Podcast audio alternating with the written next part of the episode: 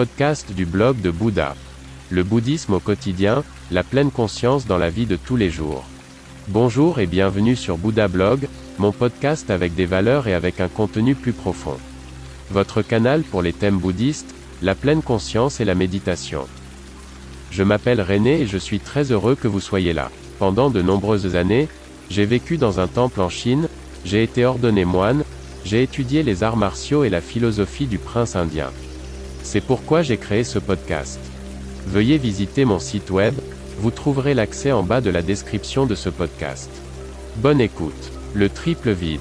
Selon l'enseignement du Chan, il existe un triple vide, condition préalable à la voie de l'illumination. Le vide du cœur, le vide du corps et le vide des yeux.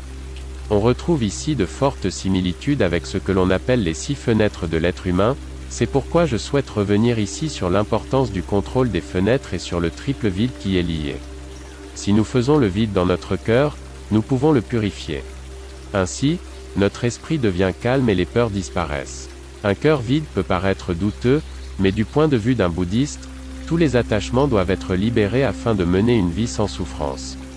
Nous devons vider notre corps pour nous libérer de l'étroitesse et de la tension, afin de pouvoir le purifier.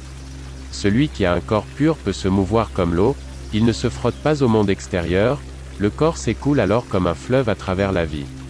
Mais le vide des yeux est le plus important, car c'est avec ces organes des sens que nous percevons les formes dans cette incarnation. Celui qui peut faire le vide dans ses yeux commencera à être plus attentif à tous ses sens, il ne se contentera pas d'adorer les belles apparences avec ses yeux, mais verra la réalité derrière les réalités imaginaires. Selon Bouddha, nous devons percevoir les choses telles qu'elles sont, et non telles que nous voulons qu'elles soient. Vider son cœur, c'est difficile, nous avons de la famille, des amis, des partenaires, des amours, des êtres chers, même les choses nous tiennent à cœur.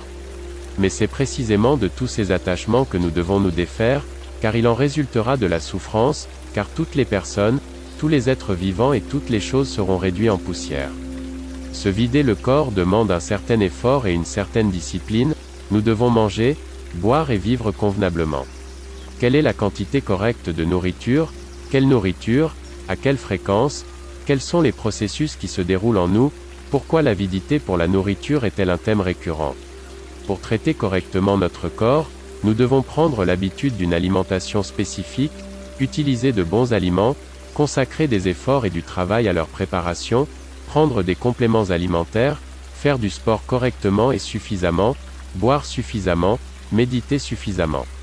Pour faire court, nous devons devenir une sorte de médecin, nous occuper de notre santé, et pas seulement verser des choses dans la gueule du loup. Faire le vide dans les yeux, c'est facile. Fermer les yeux, essayez de passer des périodes plus ou moins longues sans l'organe de la vue.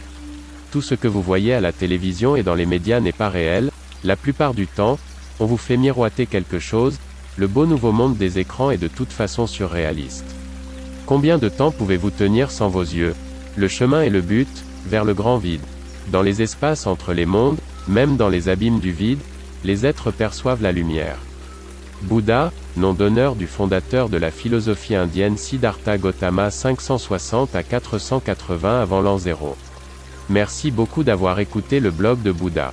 N'hésitez pas à visiter mon site web. À demain.